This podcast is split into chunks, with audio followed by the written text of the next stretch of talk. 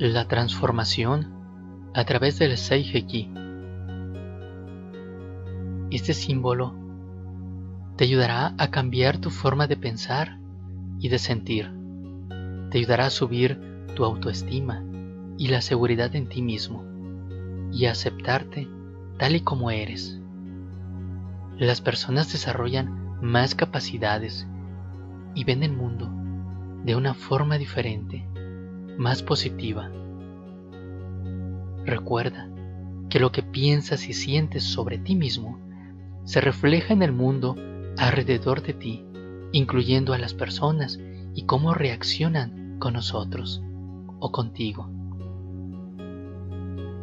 Muchas personas tienen la tendencia a dibujar en sus mentes situaciones negativas sobre ellos mismos. Por ello, si quieres realizar un cambio positivo, tanto en el nivel emocional como en el nivel mental, deberías trabajar el Seiheki en ti y con las personas que te rodean. Pero sobre todo, sobre todo, en ti mismo. Si quieres que haya un cambio en el exterior, inicia creando o provocando el cambio en tu interior y no solamente aplicando el Seiheki en ti, sino buscando, investigando, cambiando la conciencia, creando una transformación de conciencia. Ejercicio número 11.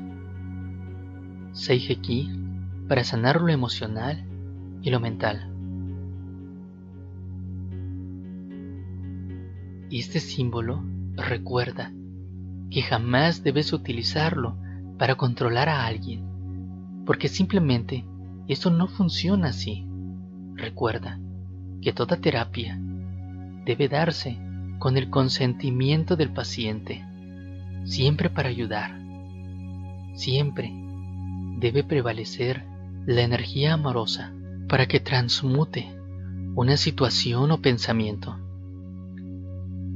Cuando un reikista utiliza este símbolo sobre alguna persona, debe antes meditar y pedirle ayuda a los maestros. Se debe decir que solo quiere su bien.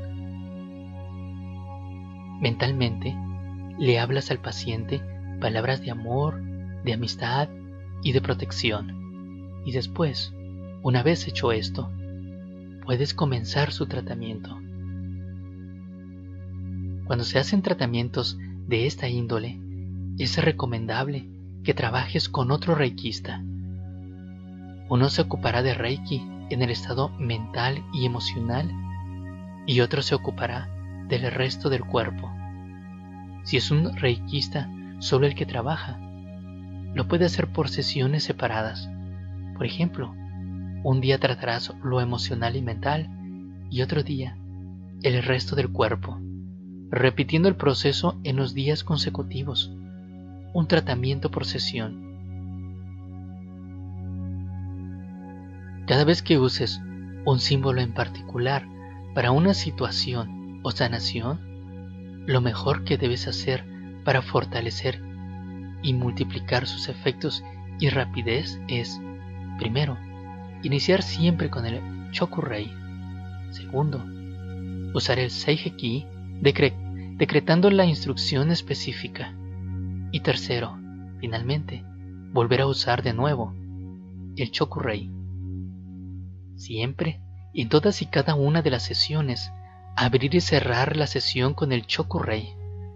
Recuerda que este es solo una guía. Si tienes otro sistema al que estés acostumbrado, continúa usándolo. O si sientes que puedes encontrar otra forma, adelante. Recuerda que estas son recomendaciones para ayudar y añadir más sabiduría, pero tú eres quien crea el camino. En la metafísica puede utilizarse el Seiheki sobre sí mismo o sobre otras personas con la ayuda de los decretos. También los metafísicos Suelen en sus tratamientos visualizar él o los símbolos con el color del rayo que pertenezca a cada situación.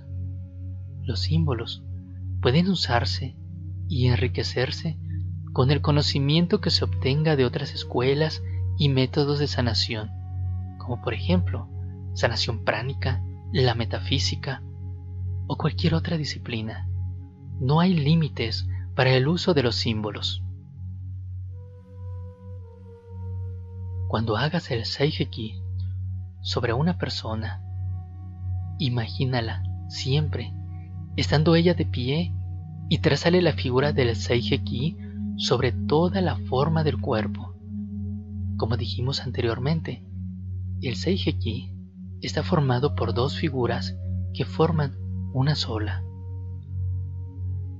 Después, medita en la suprema personalidad de Dios, en los maestros, y pide que Reiki actúe en toda su perfección y aceptación sobre cuerpo, mente y cerebro. Menciona la palabra aceptación, porque hay que expresar que el Saiheki actúe sobre su cuerpo muy suavemente para que los cambios se den paulatinamente y no en forma brusca. Como Saiheki es muy potente, debe ser consciente en todo momento y en todas las sesiones que Saiheki debe ser utilizado con la máxima precaución, consideración y comprensión. Te recomiendo que vuelvas a leer el capítulo de cómo utilizar correctamente el Seiheki, debido a que es muy importante saber cómo actúa este símbolo.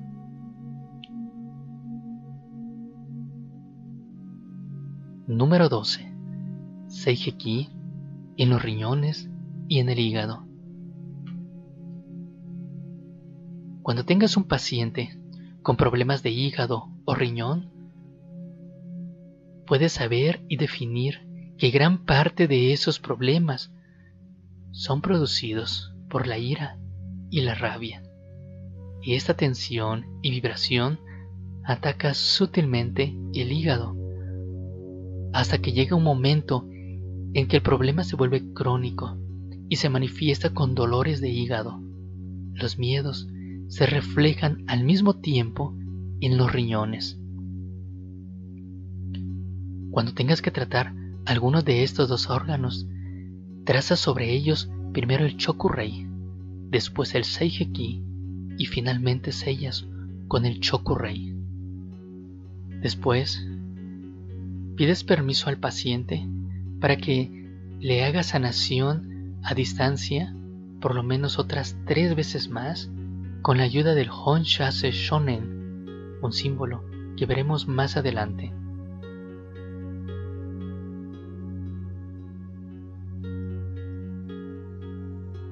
Ejercicio número 13.